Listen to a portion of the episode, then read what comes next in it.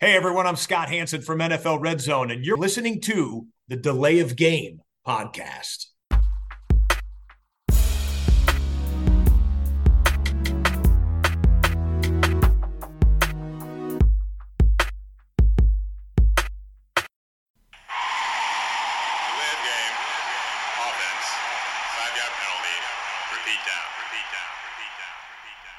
Hallo, liebe Footballfreunde. Hier meldet sich Delay of Game, der Football Podcast mit Episode 280 an diesem Dienstagabend zwischen Woche 5 und Woche 6 der Regular Season. Und es ist eine Episode, die es ja jetzt schon ähm, zum zweiten Mal in dieser Form tatsächlich geben wird. Denn ich nehme ganz alleine auf. Ihr werdet nur meine Stimme hören und wer sich an die letzte Episode erinnert, die auf diese Art und Weise aufgenommen wurde, der erinnert sich vielleicht auch daran, dass immer mal Pausen entstehen. Ja? Ich kündige die auch ab und zu noch an, ja, damit ihr nicht denkt, oh, jetzt stimmt was nicht mit meiner Audioausgabe. Nee, da trinkt der Host einfach mal ein bisschen Bier.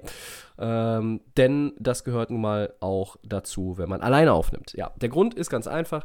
Es ist Urlaubszeit. Der Christian ist im Urlaub, der Max ist im Urlaub. Ähm, beide lassen herzlich grüßen. Und ich bin äh, dann heute allein auf weiter Flur. Ähm, die Variante mit Call-In und irgendwie eurer Beteiligung, die heben wir uns dann fürs nächste Mal auf. Und ich werde ein bisschen euch unterhalten mit, äh, ja, dem Rückblick auf Woche 5 und dem Ausblick auf Woche 6 und den Four Downs und natürlich auch der Bierfrage zum Einstieg. Und das wird dann auch natürlich ordentlich zelebriert mit einem Geräusch der geöffneten Bierdose hier. Achtung. Was trinke ich? Ich habe mich für einen Budweiser entschieden. Äh, tatsächlich immer noch nicht geschafft, mal wieder den Vorrat an IPAs, Pale Ales, Lagerbieren, äh, weiß ich nicht, ausgefallenen Pilsenern aus verschiedensten Ecken dieser Bundesrepublik zu holen und zu kaufen und einzulagern und zu bunkern. Keine Ahnung. Es äh, war einfach nicht möglich. Deshalb biertechnisch noch ein bisschen ja, nichts Neues. Ich habe noch etwas anderes in der Pipeline. Das gibt dann quasi nochmal den zweiten äh, Opener eines Bieres im Verlaufe dieser, ich weiß nicht wie vielen Minuten. Das ist ein Bier, was, äh, glaube ich, im Podcast noch nie getrunken wurde. Also zumindest da schon mal ein kleiner Teaser. Äh, ja. Ich würde eigentlich jetzt gerne einleiten und an den Christian übergeben. Das geht jetzt heute nicht, aber ähm, dann stelle ich quasi die Fragen und beantworte sie auch äh, selber, anstatt dass wir das hier zusammen machen. Ich weiß nicht, wie es euch ging, aber ihr habt sicherlich auch in Woche 5 festgestellt, dass es ja so den einen oder anderen AFC-Contender gibt, der ja gar nicht so recht wie ein Contender gespielt hat, beziehungsweise auch da äh, nicht wirklich gut ausgesehen hat. Von wem rede ich? Ja, ich rede unter anderem tatsächlich auch von den Buffalo Bills, ich rede von den Baltimore Ravens. Und die Frage, die ich mir jetzt eigentlich stellen will, ist, welchem AFC-Contender ist eigentlich zu trauen, wenn man sich das mal so anguckt? Man redet ja immer über AFC als bessere Conference und in der NFC sind ja eigentlich in Anführungszeichen erstmal nur die Eagles und nur die 49ers, so war es zumindest vor der Saison. Und in der AFC gibt es ganz, ganz viele Teams, denen man das zutraut, wenn alles passt, irgendwie Richtung Super Bowl zu gehen. Und die Bills und die Ravens zählen natürlich auch dazu, zu diesen Teams, die da immer wieder genannt werden. Erstmal ein Schlückchen Bier, Prost. Und ja, ähm, der Christian sagt das ja auch häufiger, diese London Games sind ja schon auch oft ein bisschen merkwürdig in ihrem Verlauf, äh, im Ausgang, was die Performances der Teams anbelangt. Und es war halt so ein Spiel, wo es halt lange eher Low-Scoring war. Die Jaguars gewinnen dann am Ende 25-20 gegen die Bills. Und die Bills kassieren ihre zweite Niederlage. Ne? Die haben drei Spiele lang jetzt eigentlich gut ausgesehen. Die hatten dieses Top-Spiel gewonnen gegen die Miami Dolphins, deutlich gewonnen. In Woche 4, Christian und ich haben sie gelobt. Aber jetzt war da halt einfach dann wieder ja, da waren so ein paar Dinge, die einfach dann, wenn man die zusammenzählt, sagt man ja kein Wunder, dass man so ein Spiel nicht gewinnen kann. Ne? Du hast nur 22 Minuten den Ball, du hast elf Penalties, du hast zwei Turnover äh, und durchweg überzeugend ist Buffalo nicht. Ne? Die sind 3-2 und dann sage ich jetzt auch nicht, wow, okay, das ist für mich ein AFC-Team, das wie ein klarer äh, Super Bowl-Contender aussieht. Ähm, muss, man, muss man leider so sagen. Also, es gab irgendwie natürlich das lang ersehnte Comeback von Von Miller in der Defense, aber da muss ich halt auch sagen, ich, ich weiß nicht, wie viel mediale Aufmerksamkeit da auch eigentlich drauf liegen sollte, wenn man halt bedenkt, Von Miller ist jetzt auch nicht mehr der allerjüngste, welchen Impact hat er noch? Ich glaube, er hat einen Impact im Lockerroom. Ähm, er ist ein Leader, er ist wichtig auch für die jungen Spieler in der Defense. Insgesamt natürlich nicht schlecht, wenn du ihn hast. Besser als wenn du ihn nicht hast, aber er ist jetzt auch nicht mehr der Unterschiedsspieler, um das jetzt mal dieses Wort jetzt mal zu gebrauchen, der auf dem Feld dir das Spiel alleine ähm, dann rumreißt. Und wenn man sich das dann offensiv anguckt, ja, irgendwie Josh Allen gut und auch die Receiver, du hast halt einen Stefan Diggs, du hast einen Gabe Davis, die beide über 100 Yards, glaube ich, hatten, aber es fehlt einfach wieder mal auch am Run-Game. Du bist eindimensional und das ist dann gegen ein Team, Jacksonville zählt ja nun auch zu den Teams, wo man sagt, ja, ach, wenn alles passt, vielleicht nicht Super Bowl, aber die sehen wir natürlich auch als Divisionssieger in der South, Playoffs und so weiter.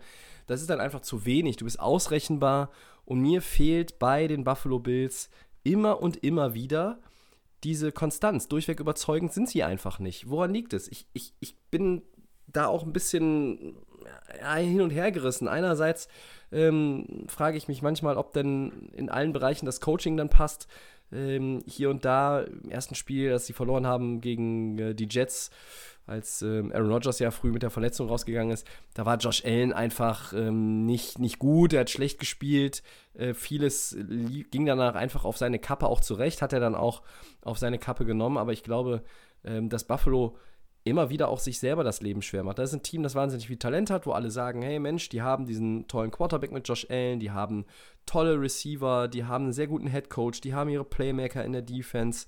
Ähm, das ist nicht die schlechteste O-Line. Du bist eigentlich auch in den letzten Jahren immer mal so mit dabei gewesen, Richtung Championship Game, in den Playoffs konstant. Jetzt kommt dieser nächste Step. Sie schaffen es. Jetzt sind sie endlich mal dran. Es ist ihr Jahr. Aber ich bin davon nicht überzeugt, bin ich ganz ehrlich. Leute. Also, ich weiß nicht, wie es euch geht, aber ich habe nicht das Gefühl, dass Buffalo ähm, in den Playoffs dann, ich glaube, sie kommen in die Playoffs, keine Frage, aber dass sie in den Playoffs tatsächlich äh, es schaffen, Mahomes zu schlagen oder wer auch immer dann hot ist und, und vielleicht dann auch in der Setzliste vor ihnen ist, wenn man dann auch irgendwo auswärts spielen muss, wenn es dazu kommen sollte. Wir sind auch früh in der Saison und wir wissen, sie haben den Vergleich mit den Dolphins ja auch gewonnen, den ersten. Kurze Bipause. Aber äh, jetzt liegen sie ja hinter den Dolphins schon auch wieder äh, zurück. Ne? Ähm, sie haben, haben jetzt äh, die zweite Niederlage kassiert. Miami hat gewonnen. Und ähm, alles in allem, ja, Buffalo überzeugt mich nicht. Ähm, und das gleiche gilt auch für die Baltimore Ravens. Ne? Die, die führen dagegen äh, mit 10 zu 3 gegen die Pittsburgh Steelers. Ja, auswärts. Und ja, wir wissen, diese AFC North-Spiele sind immer irgendwie ein bisschen merkwürdig. Ähm, da kann viel, viel passieren. Das ist guter alter äh, Smashmouth Football, viel Defense. Ähm, da wird hart gespielt, aber sie verlieren das letzte Quarter 0-14. Äh, Lama Jackson ohne Touchdown-Pass hat einen Fumble verloren. Insgesamt hatten die Ravens als Team drei Turnover. Ja, das ist dann halt auch gegen ein bis jetzt eher mittelmäßig aussehendes Team der Pittsburgh Steelers einfach zu wenig. Und ähm, da lache ich mir dann auch irgendwie äh, den Arsch ab, wenn ich das sehe. Ne? Das ist dann auch irgendwie ein Contender, äh, sagen alle. Und ja, und die haben auch irgendwie diese Ruhe reingekriegt, weil sie Lama Jackson bezahlt haben. Aber die Performance ist einfach nicht gut. Es ist nicht gut genug. So, dass ich, dass ich sie jetzt irgendwie als Stand heute, nach fünf Wochen der Regular Season, als ernsthaften Contender in der AFC sehen würde. Also ich sehe andere Teams sehe andere Teams da besser und dann, dann gucken wir mal auf die anderen Teams. Ja, wir haben die Kansas City Chiefs. Die stehen bei 4-1. Die haben diese Niederlage gehabt gegen Detroit zum Auftakt der Saison, haben danach alles gewonnen. Ja, sie sind jetzt mit 128 erzielten Punkten aus fünf Spielen deutlich äh, hinter zum Beispiel Miami, die 181 haben. Sie sind von der Offense auch schlechter als Dallas, als Philadelphia, als Detroit, als die 49ers. Ähm, aber sie gewinnen die Spiele. Ja? Sie sind 4-1 und da hat man schon das Gefühl, auch wenn sich da vieles noch finden muss in der Offense, weil man jetzt auch nicht die herausragenden Wide Receiver hat, ähm, weil sich jetzt vielleicht auch nicht so ein Running Back herauskristallisiert als so Go-To-Guy, wie es Miami jetzt eigentlich mit zwei Leuten hat, mit Mostert und äh, A-Chain. Da sind Pacheco und McKinnon und irgendwo noch Edward Hilaire.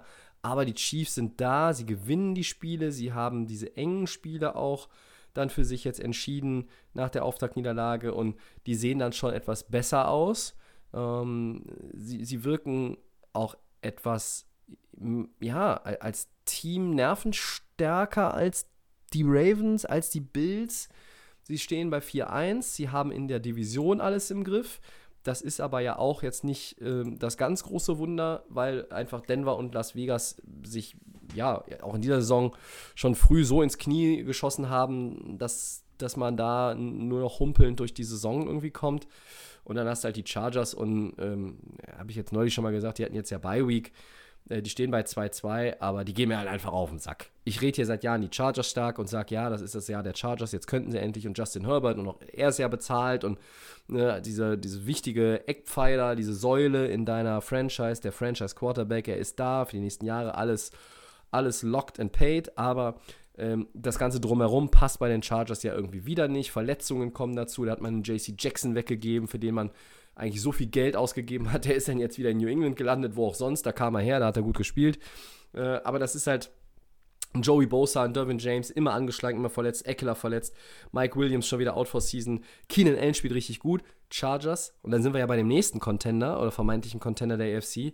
Sind aber auch sogar noch ein Stück weg hinter Buffalo und auch hinter Baltimore, aus meiner Sicht, ja. Äh, Jacksonville ist dann vielleicht 3-2 vorne in der Division, in der alles recht eng ist in der South. Okay, aber Kansas City ist in der AFC dann schon von den bisher genannten Teams das Team, wo man sagen muss, okay, an denen musst du wieder vorbeikommen. Das ist halt auch einfach der Defending Champion, der, der gebührende Respekt, aber am, am spektakulärsten und am besten anzugucken und einfach auch offensiv der beste Football sind die Miami, spielen die Miami Dolphins. Sie sind 4-1. Sie haben ähm, die richtige Antwort gegeben gegen die Giants, ähm, waren sicherlich jetzt auch nicht in allen Phasen des Spiels überragend gut. Ähm, Tua hat zwei Interceptions geworfen, aber er hat auch wieder über 300 Yards Passing gehabt. Äh, diese Offense äh, ist ein Zwölfzylinder, während andere, auch die Chiefs, eigentlich eher als Achtzylinder daherkommen bisher. Und deshalb finde ich, ähm, Miami schon aufgrund der Offense, auf, aufgrund der Offense, ja, äh, sind sie das, das Team in der AFC, was am stabilsten ist tatsächlich, aber die Chiefs sind ganz knapp dahinter.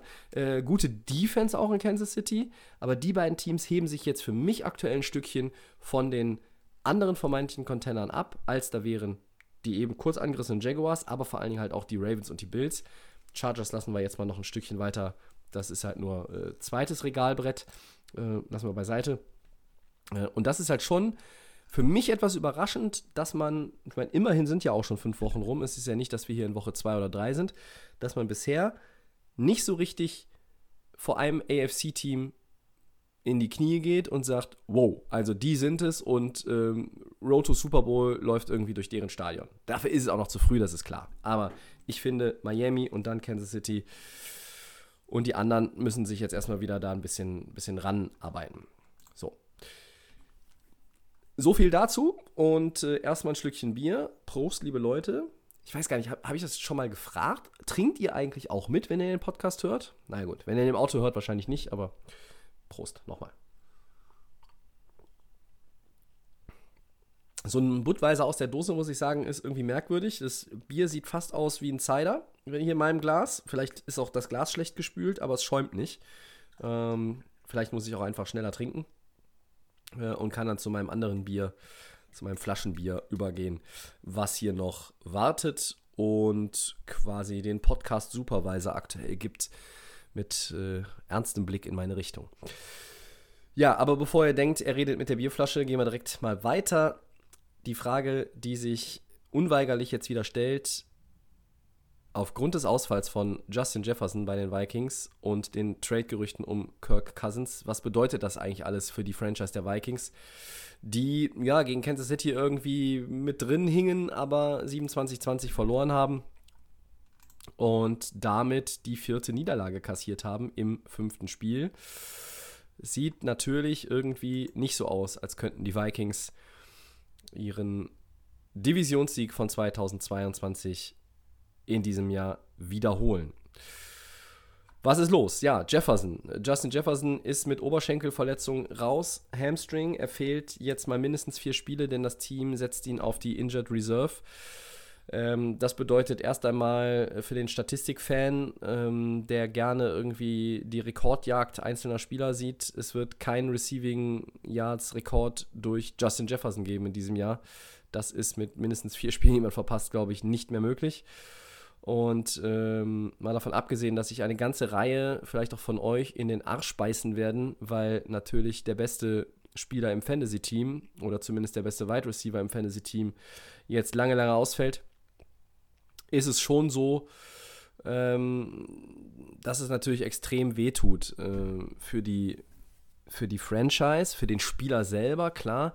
Aber die Franchise steht jetzt ja auch so ein bisschen ja, sie steht am Scheideweg äh, für diese Saison. Ja? Du musst dich jetzt entscheiden in den nächsten Wochen. Die Trade Deadline ist Ende Oktober und du musst dann halt überlegen, ähm, wohin, wohin geht es. Ne? Also die, die Saison steuert aktuell auf ein äh, auf eine Enttäuschung zu. Debakel will ich jetzt nicht sagen, aber es, es steuert alles auf eine enttäuschende Saison äh, zu. Es deutet alles auch darauf hin, dass ja vieles einfach nicht besser werden kann. Ähm, und immer wieder jetzt auch diese Gerüchte, Kirk Cousins, ähm, wird er getradet? Die Frage ist aber auch, welche Entscheidung möchte die Franchise treffen? Ja, es können ja Teams anrufen und sagen, ähm, ist er irgendwie available, weil wir wollen gerne nochmal irgendwie nachlegen. Wir sind davon überzeugt, wir kommen in die Playoffs oder spielen mit dem Titel mit, wenn wir denn einen guten Quarterback haben.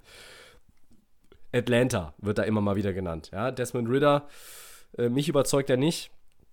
Auch wenn er diesen äh, knappen Sieg da jetzt geholt hat mit Atlanta zu Hause gegen Houston und zu Hause immer noch ungeschlagen ist als NFL-Quarterback.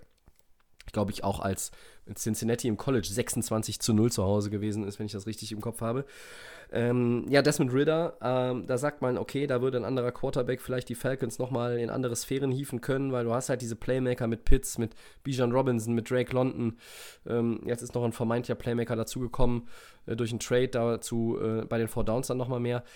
Ich weiß nicht so recht. Ähm, sehe ich nicht. Ich sehe auch irgendwie nicht, dass die Jets tatsächlich es machen. Ich, ich, ich war an so einem Punkt, wo ich dachte, okay, die Jets würden vielleicht, wenn er denn zu haben ist, da anfragen und dann auch traden, aber gibst du wieder Picks ab dann und was, was ist der Preis? Und ich glaube, der ist auch noch verdammt hoch, selbst wenn er 35 ist, im letzten Vertragsjahr ist.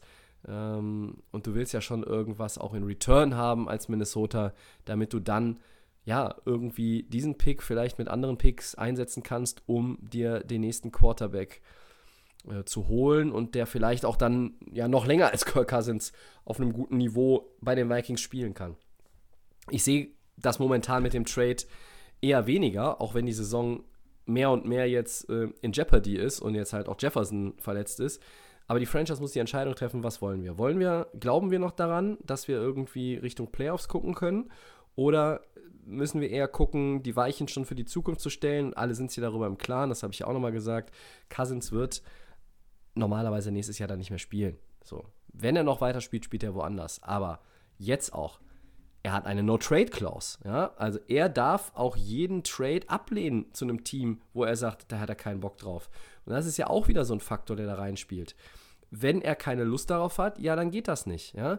Und ähm, im, im Endeffekt ist es ja schon so, wenn du ihn holst, dann musst du aber auch Kirk Cousins ja jetzt relativ zügig irgendwie on the fly diese, diese andere Offense beibringen, damit du dann auch mit ihm in diese Richtung gehen kannst.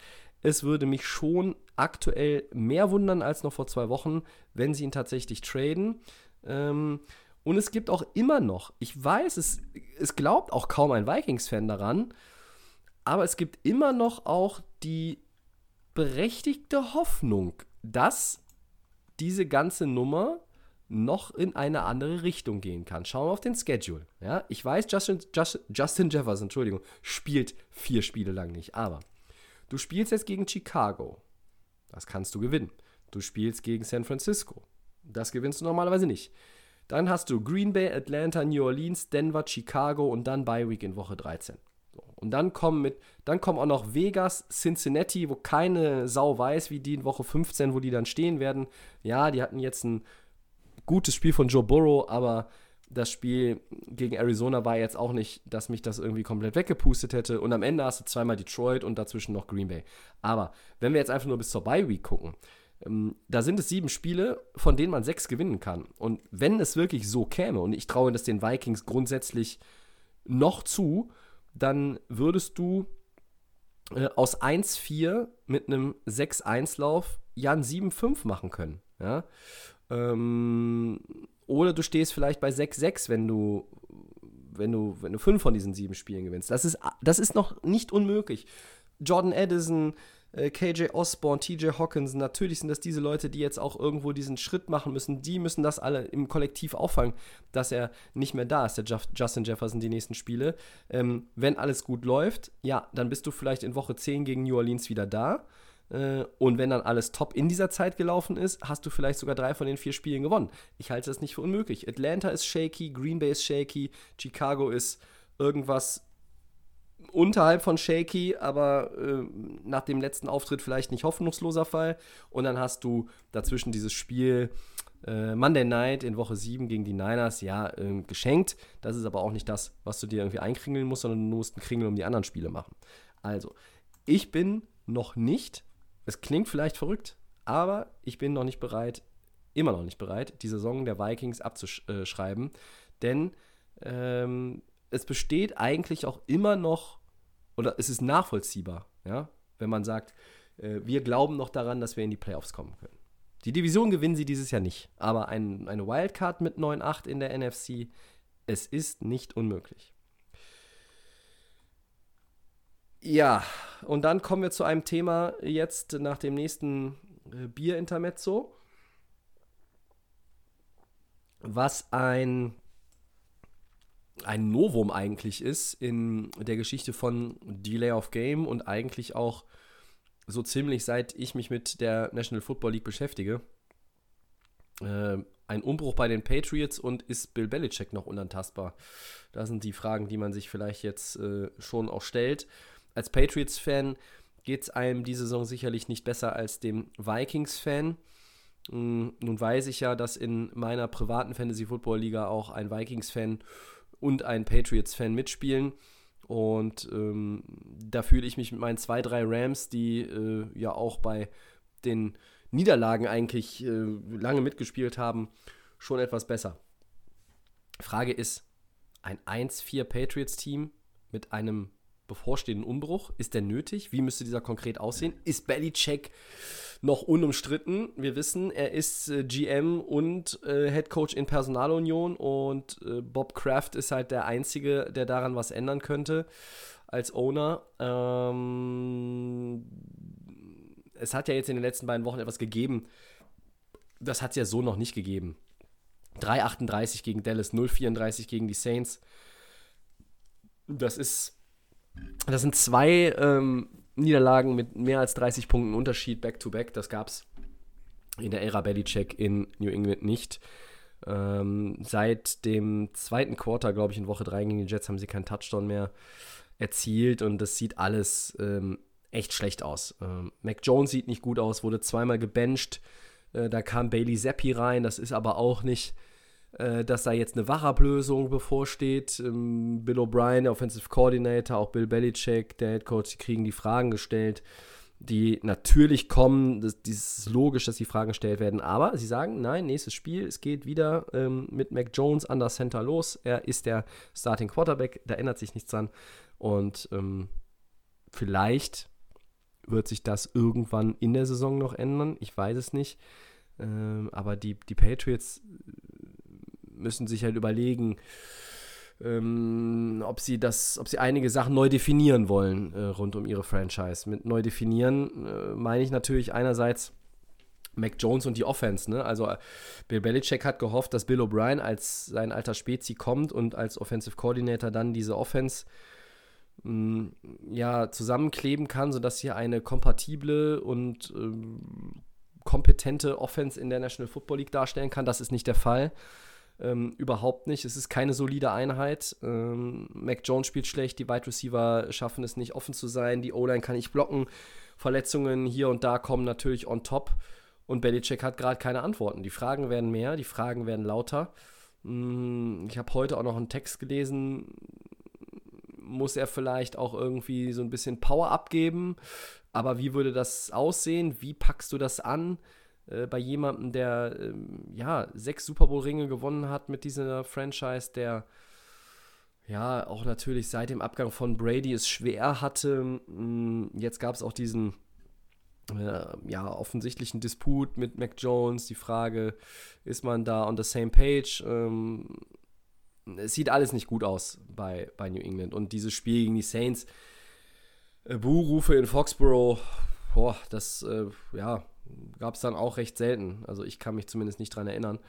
Ähm, aber ich kann mir jetzt hier und heute auch nicht vorstellen, dass Bill Belichick irgendwie im Laufe der Saison nicht mehr der GM ist oder vielleicht nach der Saison, ja, möglicherweise. Ähm, er jagt ja auch noch diesen All-Time-Record von äh, Schuler, was die meisten Siege eines NFL-Headcoaches anbelangt. Lässt Kraft ihn den jagen. Bis wohin? Zu welchem Preis? Äh, ist, der, ist der Preis dann, dann, dann noch mehr von diesen wirklich unansehnlichen Performances, wie es jetzt zuletzt war. Ähm, ich meine, bei Dallas, auch wenn die jetzt selber unter die Räder gekommen sind gegen San Francisco, da weiß man, das ist ein Playoff-Team. Bei den Saints bin ich mir da nicht so sicher. Ähm, die waren auch angezählt, was die Offensive anbelangt und machen dann, dann 34-0. Ähm, puh, also ähm, das sind schon äh, sehr, sehr fremde Bilder und Resultate und Zustände, wenn man auf die New England Patriots guckt. Ich persönlich sehe einfach den Kader schlecht zusammen, äh, zusammengesetzt. Ähm, das ist kein guter Kader.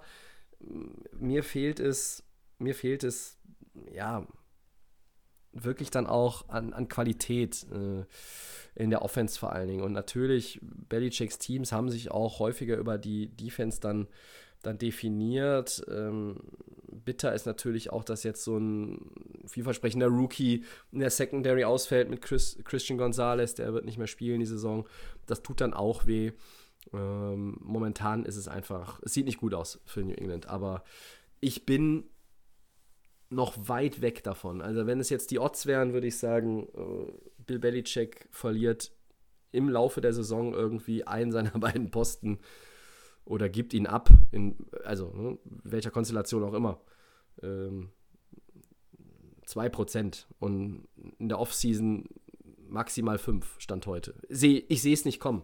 Ähm, ich glaube, solange er Lust hat und ähm, Robert Kraft nicht, nicht sagt, okay, wir, wir brauchen den Umbruch, ähm, ja, wird Belichick weiter da das Zepter schwingen ähm, vielleicht auch nochmal den, den Turnaround einläuten. Ähm, wir haben ja mal eine vergleichbare Situation gehabt mit äh, Seattle, wo alle gesagt haben, oh, Pete Carroll ist auch jetzt 70 und will der vielleicht jetzt auch mal ähm, dann irgendwie so langsam Richtung Rente gucken? Hat er noch Bock? Tut er sich das nochmal an, irgendwie das Team umzukrempeln? Du bist im Umbruch und so weiter und so fort. Pete Carroll hat es gemacht, er hat es toll gemacht. Äh, und jetzt ist halt die Frage, ob New England auch durch dieses Tal geht und Belichick nochmal mal den nächsten Berg mit erklimmt, der dann vielleicht irgendwann auch wieder heißt äh, Playoff-Kaliber-Team. Das sind die Patriots dieses Jahr nicht. Es ist äh, in der Division auch nicht mehr vorstellbar, dass sie dieses Jahr da, da irgendwie rankommen. Miami ist zu gut. Buffalo ist dann, auch wenn ich sie eben ein bisschen kritisiert habe, natürlich auch äh, einfach besser. Und ähm, ja, du hast die Jets geschlagen, aber die sind trotzdem vor dir. Ähm, das sagt dann halt auch viel aus. Ne? Ähm, schwierig. Also habe ich in 20 Jahren selten gehabt, aber äh, tatsächlich ein bisschen Mitleid. Oder, naja, 23 Jahre jetzt fast schon. Ein bisschen Mitleid mit New England tatsächlich von meiner Seite. Wer hätte das gedacht, dass das mal so weit kommt? So, zwei Punkte auf meiner Liste habe ich noch. Ähm, wir reden endlich mal wieder über Running Backs, trinken aber vorher noch mal ein Bierchen. Also ich sage das natürlich in der Mehrzahl weil ich denke, ihr trinkt dann auch, äh, wenn ich trinke. Mm, Jonathan Taylor hat einen neuen Deal bekommen bei den Colts. Surprise, surprise. Äh, das habe ich so nicht kommen sehen. Christian und ich haben letzte Woche noch darüber geredet. Ist er jetzt äh, wirklich kurz davor getradet zu werden? Ähm, ich war mir sicher, er wird bald getradet, dass sie ihn auch nochmal ins Schaufenster stellen, ein, zwei Spiele machen lassen und dann zeigen, so, hier ist er und der ist wieder hergestellt, der ist fit und der hat Bock auf Football und äh, was sind denn eure Angebote? Nein, ist alles ganz anders gekommen. Jonathan Taylor hat einen Dreijahresvertrag für 42 Millionen maximal unterzeichnet. Davon sind, glaube ich, äh, etwas südlich von 20 Millionen voll garantiert. Und mit seinen 14, 14 Millionen im Schnitt ist er hinter Christian McCaffrey und Alvin Kamara die Nummer 3. Und es ist natürlich ein Zeichen, dass Running Backs in der NFL ihren Value haben. Doch mich hat es sehr überrascht, weil wir alle mitbekommen haben und das verfolgt haben, die äh, Gespräche zwischen der Franchise auf der einen und dem Spieler auf der anderen Seite waren jetzt auch nicht von frei von Störgeräuschen. Da äh, war Trade-Forderung, weil äh, klar abgelehnt worden ist, ihm einen Vertrag zu geben. Aber jetzt ist das Ganze doch auch von den Agenten ausgehandelt worden, dass das für alle äh, zur Zufriedenheit ähm, passt und äh, sein Debüt war überschaubar. Ich meine, nach der langen Ausfallzeit äh, ist man dann auch einfach auf dem Pitch-Count. Zach Moss hat ein Riesenspiel gemacht. Glückwunsch allen, die ihn im Fantasy äh, aufgestellt haben. Und ähm, mal gucken, wie das weitergeht. Einerseits in dem Backfield. Ähm, die Colts haben natürlich auch irgendwie, sind ein spannendes Team jetzt wieder auch oder spannender mit Jonathan Taylor, der ja noch ähm, sehr jung ist. Äh, ich glaube, 24 ist er erst und ähm, der auch schon gezeigt hat, was er für ein Potenzial hat. Ähm, und Anthony Richardson, ein sehr vielversprechender Quarterback, Rookie-Quarterback, der jetzt natürlich allerdings ausfällt. Da ist es vielleicht auch gut, wenn du einen Backup wie Gardner Minshew hast. Der hat dann auch das Spiel gewonnen gegen Tennessee ähm, für die Colts am vergangenen Wochenende. Äh, dadurch sind die Colts 3-2 und hängen häng da jetzt schon äh, nicht diesen, diesen Sieg hinterher. Ja, ich weiß nicht, ob sie am Ende äh, ernsthaft in Erwägung gezogen werden können, die Division zu gewinnen. Ich glaube, Jacksonville hat da einfach vielleicht ein bisschen mehr Argumente, aber ähm, ja, das war ein Sieg, der auf jeden Fall auch gut tut, ne? Äh, wenn dann der Starting Quarterback rausgeht und vielleicht ist es ja auch noch gut, dass Anthony Richardson da in Anführungszeichen nur ein paar Wochen fehlen wird äh, und nochmal zurückkommen kann. Ähm, als ich gesehen habe, wie er sich den, den Arm da gehalten hat oder wie er den Arm äh, am Körper angewinkelt so hat hängen lassen. Ähm, die Schmerzen waren und auch die Frustration waren ja klar erkennbar. Da habe ich schon gedacht, oh, oh, oh, das wird äh, tendiert auch schon so Richtung Out for Season. Ähm, da gab es jetzt leichte Entwarnung. Das ist ja schon mal dann äh, ja, Glück im Unglück für die Colts. Mal schauen, was da rauskommt, äh, wann er wieder spielen kann, tatsächlich, wie lange es dauert. Aber wenn du dann einen Richardson hast und einen Taylor, dann bist du über die nächsten Jahre äh, sicherlich schon ein interessantes Team. Das haben wir von den Colts häufiger gesagt. Ähm, aber Taylor hat schon äh, sich jetzt hier durchgesetzt. Ähm, er ist der, der große Gewinner. Äh, ich weiß noch nicht so genau, ob die Colts auch ein großer Gewinner sind. Mal gucken, wann und wie er zur Form findet. Aber halt auch einfach, dass die Colts da tatsächlich ja schon in meinen Augen auch eingeknickt sind. Sie haben am Ende ähm, einen Vertrag aufgesetzt, der dem Spieler passt, der dem Spieler genügt und den, den Wünschen des Spielers entspricht, sodass er sagt, ja, darauf können wir uns einigen. Sicherlich hätte Taylor auch noch mehr äh, haben wollen, da bin ich mir sehr sicher. Aber äh, im Endeffekt kann man schon sagen, die Colts ähm, ja, die hatten eigentlich so einen klaren Standpunkt, hat man immer gedacht. Und äh, das ist halt der Punkt, der mich halt so, der mich dann so überrascht, wo ich dann denke, okay, sie haben ihn jetzt tatsächlich bezahlt. Wow, das habe ich nicht kommen sehen. Und ähm, was das bedeutet, ja, am Ende ist Football auch ein Business, ne? Äh, hast dich gezofft am Verhandlungstisch, hast gesagt, du bist scheiße, du bist scheiße, leck mich am Arsch, dann geh doch nach Hause, geh doch woanders hin, ja, ich will einen Trade. Äh, und am Ende kriegst es irgendwie hin und dann sagst du, gut, ist Business und jetzt geht's weiter und wir gehen gemeinsam in eine Richtung und dann ist alles gut. Ähm, aber ja, weil der Christian hätte wahrscheinlich jetzt, wenn er heute hier wäre und dabei wäre bei der Aufnahme, gesagt, ja gut, man hat ja auch schon in dem einen Jahr gesehen, Taylor so ein bisschen declined von der Performance her. Ich bin sehr gespannt, ob er in den nächsten Wochen ja, den Taylor Turbo wieder zünden kann. Ähm, und dann ist es, glaube ich, ein, Deal, der für alle wirklich gut ist. Abschließend bewerten kann man ihn jetzt noch nicht. Als letzten Punkt zu Woche 5 und den Ereignissen der letzten 6, 7, 8 Tage der, in der National Football League ähm, habe ich mir noch notiert, was aus Woche 5 sonst noch so hängen geblieben ist bei mir. Ähm, außer, dass ich dringend das Budweiser hier äh, mal wegputzen muss. Kleinen Moment bitte.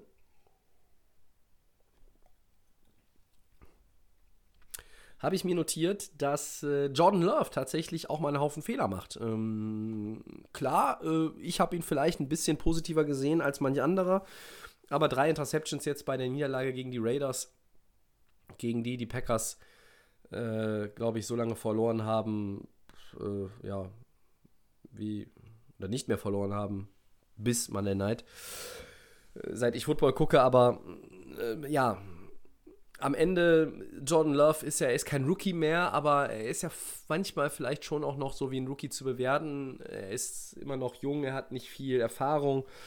Ähm, und das sind halt Dinge, die, die passieren. Das sind Spiele, die passieren mit, mit drei Picks. Ähm, Aaron Rodgers hat sich dann jetzt heute auch schon geäußert. Ich meine, der äußert sich aktuell zu vielen Dingen und auch, wie ich finde, durchaus reflektiert, reflektierter als früher. Ähm, er hat auch eine Menge Zeit, hm, muss man dazu sagen. Er hat gesagt, ja, er glaubt, ähm, dass die Packers-Fans sich keine Sorgen machen sollten. Ähm, ich glaube, der Satz war, he will be fine.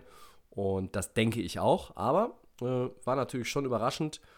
Hm, ich hatte auch eigentlich gedacht, dass die Packers bei den äh, ja, sehr strauchelnden und mit sich selbst beschäftigten Raiders das Spiel gewinnen werden, um dann auch Detroit da so ein bisschen in der Division auf den Fersen zu bleiben. Und dann sind wir beim Leader der NFC North, den Detroit Lions.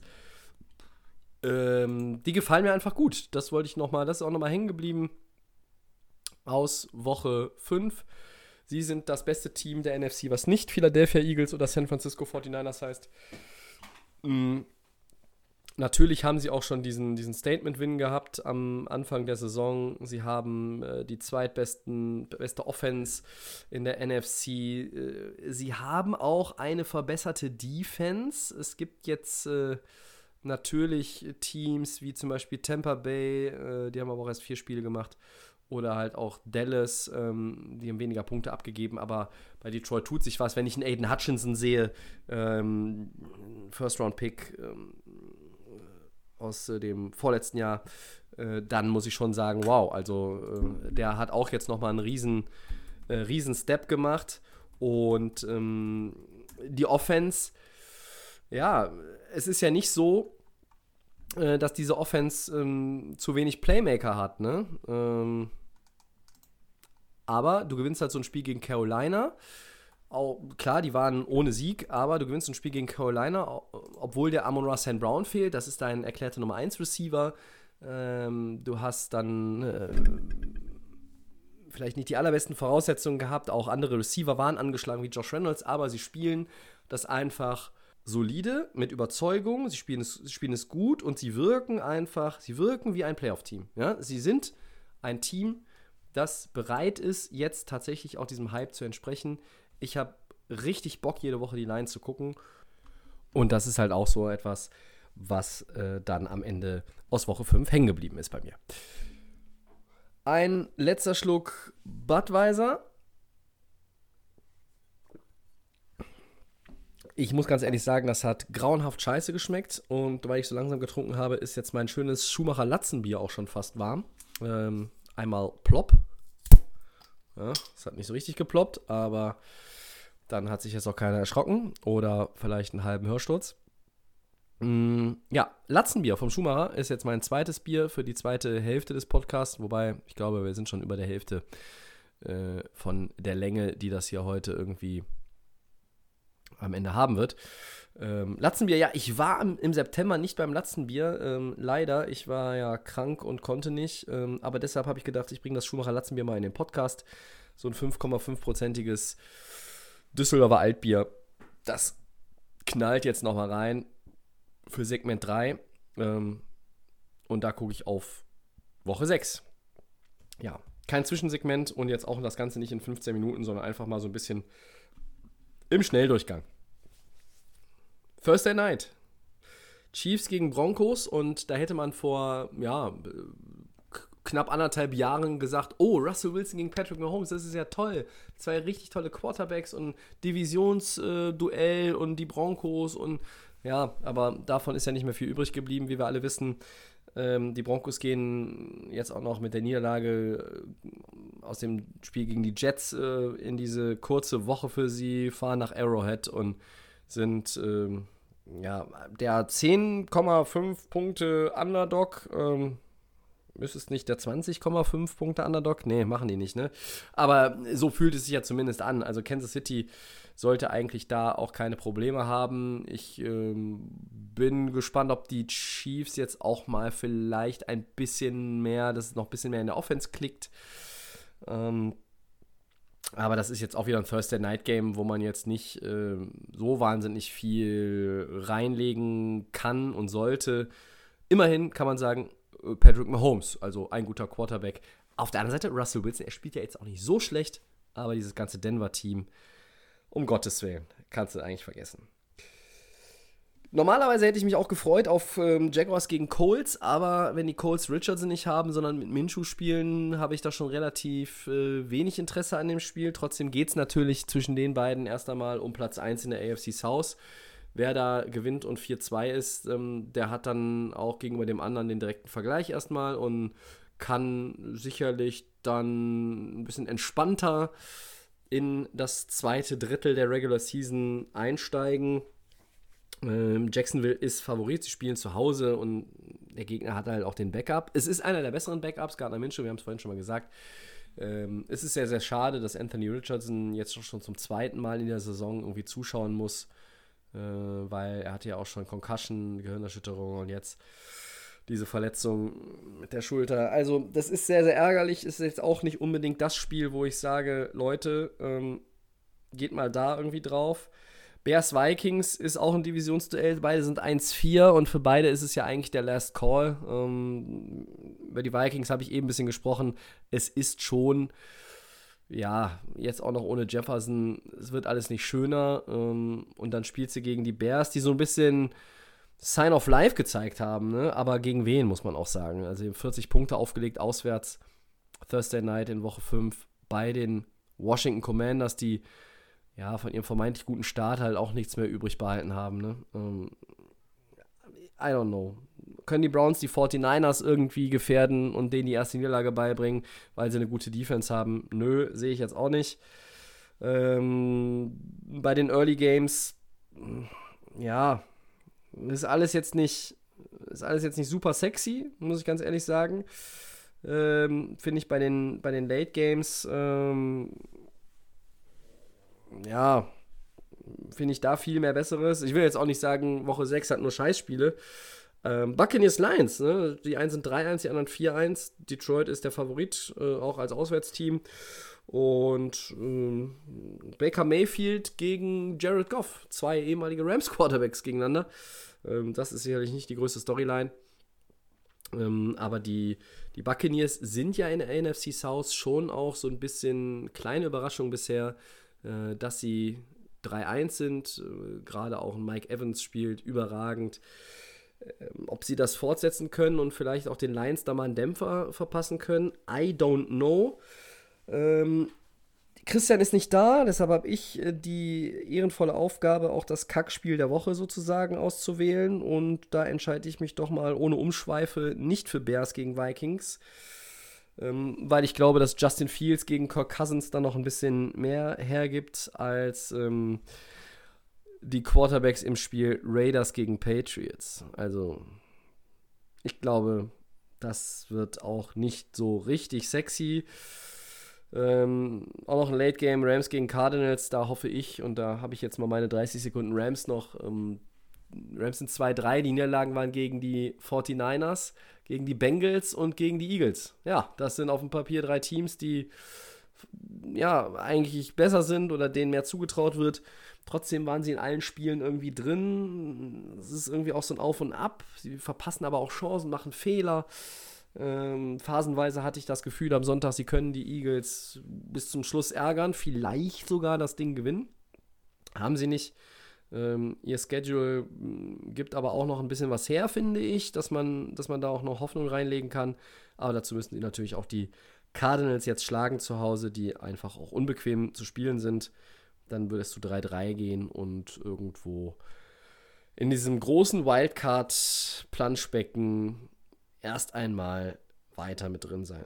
Jets gegen Eagles, ähm, das ist so ähnlich wie Browns gegen 49ers. Äh, der Herausforderer mit einer guten Defense, mit einer Offense, die viele Fragezeichen hat, gegen ein ungeschlagenes Team. Ich glaube, wir werden auch nach Woche 6 zwei ungeschlagene Teams haben. Browns werden die 49ers nicht schlagen und ich glaube auch nicht, dass die Jets die Eagles schlagen werden. Dann hast du Monday Night Bills gegen Giants. Ähm, die Giants sind eigentlich der ideale Spielball, um wieder in die Spur zu kommen. Das äh, haben ja die Dolphins schon bewiesen gegen die G-Men und das werden die Bills nach ihrer Niederlage jetzt auch beweisen und die Giants weghauen. Und ähm, ja, vielleicht tatsächlich ist Monday Night das interessanteste Spiel. Die Chargers gegen die Cowboys. Chargers hatten Zeit, sich auf Dallas vorzubereiten, hatten die Bye Week. Justin Herbert war ja ein bisschen angeschlagen, hatte eine Fingerverletzung. Ich bin gespannt, wie, ähm, wie gut äh, er spielen wird nach der Bye Week. Ähm, einerseits in Vorbereitung auf diese gute Dallas Defense, aber auch halt mit dieser, diesem angeschlagenen Finger. Wenn das kein Faktor ist, traue ich den Chargers den Sieg zu. Dallas ist leichter Favorit bei den Buchmachern. Äh, aber die haben natürlich auch so ein bisschen jetzt wie soll ich sagen, Wut im Bauch, was gut zu machen. Das war halt schon ein krasser äh, Tritt in den Arsch äh, gegen die 49ers. Ne? Ähm, 42-10. Äh, ja. Weiß nicht. Also, da zeigt sich halt auch, dass Dallas, es ist ein Playoff-Team, aber werden sie im, im Januar tatsächlich in der Lage sein, dann auch äh, irgendjemanden von den Top-Teams in der NFC zu gefährden ich sehe sie eigentlich aktuell halt auch hinter den Lions. Ja? Also sorry.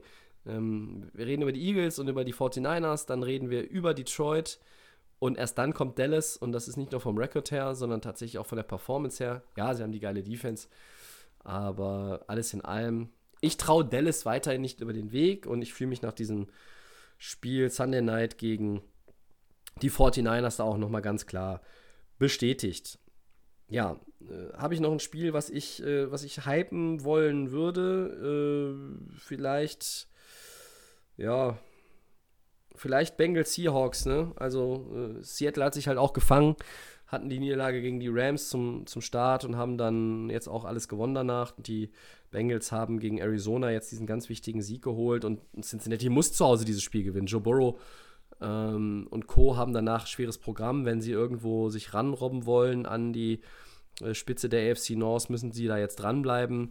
Sonst äh, sind die anderen dann vielleicht auch mal schnell weg. Das Gute ist tatsächlich, ja, sie sind mit 2-3 nur diesen einen Sieg hinter Pittsburgh und Baltimore, die drei Siege haben. Cleveland hatte schon die Bye Week, ist 2-2. Also äh, das wird wieder eine interessante Division, wobei ich auch nicht sehe, dass das Potenzial in der AFC North tatsächlich so ist, wie man das vielleicht vor der Saison erwartet hätte. Ja, dann fasse ich das Ganze doch nochmal zusammen. Das Topspiel für mich in Woche 6 eindeutig Monday Night, wenn die Chargers zu Hause gegen die Cowboys spielen werden. Wir haben äh, sieben Spiele im Early Window um 19 Uhr, vier dann um 10 Uhr Fenster. Wir haben auch das ähm, nächste Spiel International Series natürlich. Titans gegen Ravens, Sonntag 15.30 Uhr, wollen wir nicht verschweigen. Und ich glaube, zwei Teams auf Bye Week mit den Packers und den Steelers, bevor dann, glaube ich, das erste By Mageddon äh, uns bevorsteht in Woche 7. Da sind es dann tatsächlich sechs Teams, die nicht spielen. So, jetzt gucke ich doch mal auf meinen Zettel und äh, mache noch ein paar Four Downs. Ähm, aber ohne Fragen, sondern quasi mit Aussagen, ja. Ähm, erstes Down, die Falcons traden für Wide Receiver Van Jefferson. Ja, dafür tauschen die Atlanta Falcons und LA Rams ihren Sechst gegen den Siebtrunden-Pick in 2025. Was bringt das? Ähm, erst einmal bringt es Van Jefferson einen Neustart, weil er in LA mit jetzt, spätestens jetzt, wo Cooper Cup wieder zurück ist, Puka Nakua und auch natürlich Tutu Atwell, ja, dass er da einfach ähm, nicht mehr so zur Geltung gekommen ist. Wenn Jefferson 2021 immerhin 50 Catches für 802 Yards, 6 Touchdowns. Äh, und für Atlanta ist es dann günstig.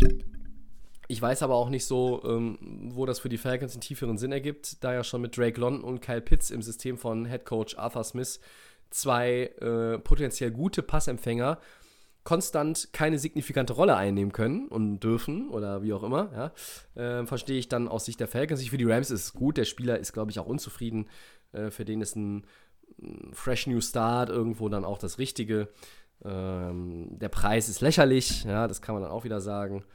Ähm, aber ich glaube, die Rams sind auch noch ein Team, das Richtung Deadline aktiv werden könnte. Ähm, aber halt eher Richtung, nicht Richtung Running Back, äh, weil der ist ja auch mal mit Taylor irgendwie gefaselt wurde, aber das hat sich ja sehr erledigt, sondern eher vielleicht in Richtung Pass Rusher. So, vor dem zweiten Down nochmal Latzenbier.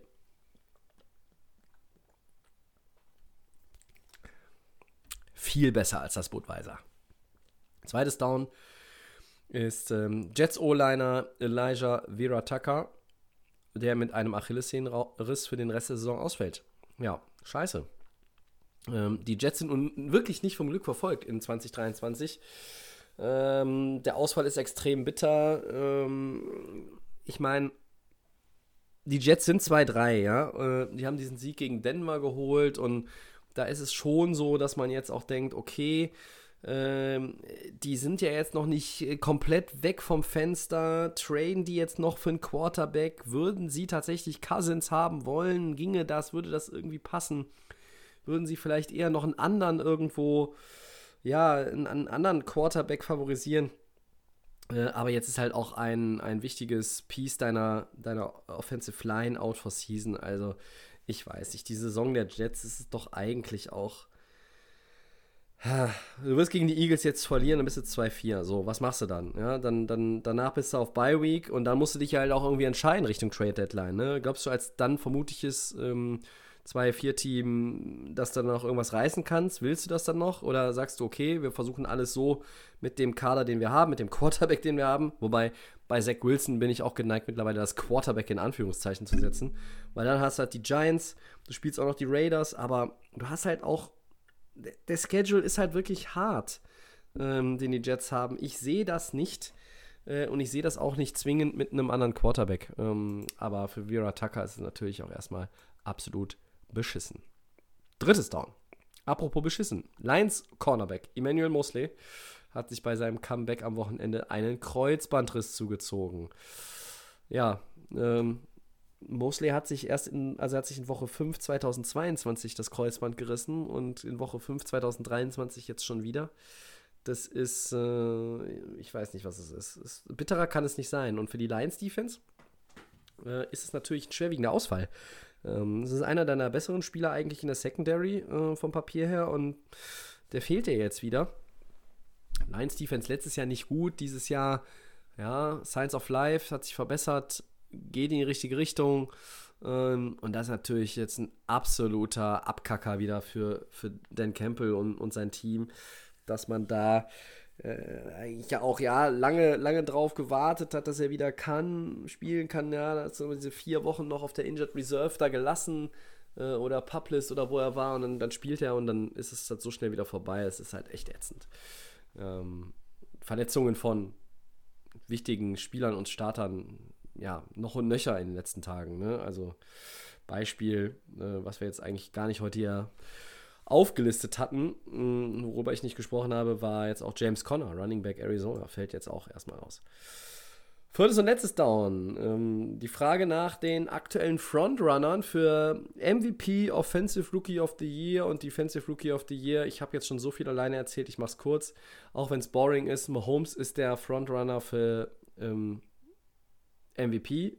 Ich würde ja sagen Tour, aber äh, macht den zwei Interceptions und mit Blick auf die Stats, nein, und dann ist es irgendwie boring. Mahomes ist dann irgendwie obvious choice wieder.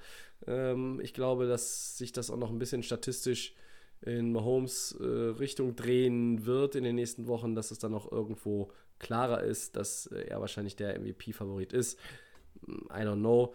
Ähm, Jefferson, Justin Jefferson hätte ich gerne gesehen, ja, so Richtung Rekord von Calvin Johnson etc. pp. findet jetzt nicht statt. Ähm, bei Rekord sind wir schon auch bei Puka Nakua und das ist mein Frontrunner aktuell für Offensive Rookie of the Year. 572 Receiving Yards in fünf Spielen. Und dann auf der defensiven Seite eigentlich aktuell hebt sich dann nur Jalen Carter, der ähm, Defensive Liner der Eagles ab mit dreieinhalb Sacks und zwei Forced Fumbles. Ansonsten sehe ich da keinen. Ja, für Nakua ist es CJ Stroud aktuell die größte Konkurrenz und viele würden vielleicht auch sagen, Stroud muss man da vorne, se vorne sehen, aber ich habe tatsächlich Nakua vorne, aktuell zumindest. Und ähm, ja, habe jetzt auch heute nochmal gelesen, Mahomes ist bei vielen einfach dann auch jetzt schon wieder der Favorit. So. Äh, es ist zum Glück nicht eine ganze Stunde geworden, ähm, weil ich irgendwie auch gedacht habe, so viel ist doch eigentlich gar nicht drin, wenn man alleine hier rumlabert. Aber das äh, ist dann tatsächlich fast so gekommen. Deshalb, äh, ja, trinke ich jetzt nochmal einen Schluck Latzenbier und dann gibt es die übliche Verabschiedung. Ich bedanke mich bei euch fürs Zuhören. Ich weiß, diese Episoden, wo ich dann äh, hin und wieder alleine rede, sie sollen sich auch nicht häufen, sind jetzt nicht unbedingt immer die allergeilsten. Aber vielen, vielen Dank, dass ihr zugehört habt. Nächste Woche ist mal mindestens ja einer wieder mit an Bord. Mm, das war Episode 280 von Delay of Game, der Football Podcast. Alle Episoden wie auch diese gibt es bei Apple Podcasts, bei Soundcloud und natürlich bei Spotify. At Delay of Game NFL. Äh, da könnt ihr uns schreiben bei Facebook und bei X. Delay of Game Podcast ist es bei Instagram. Ich wünsche euch viel Spaß mit Woche 6 und eine gute Zeit. Ähm, ja, für heute soll es das gewesen sein. Ich bin raus. Ciao.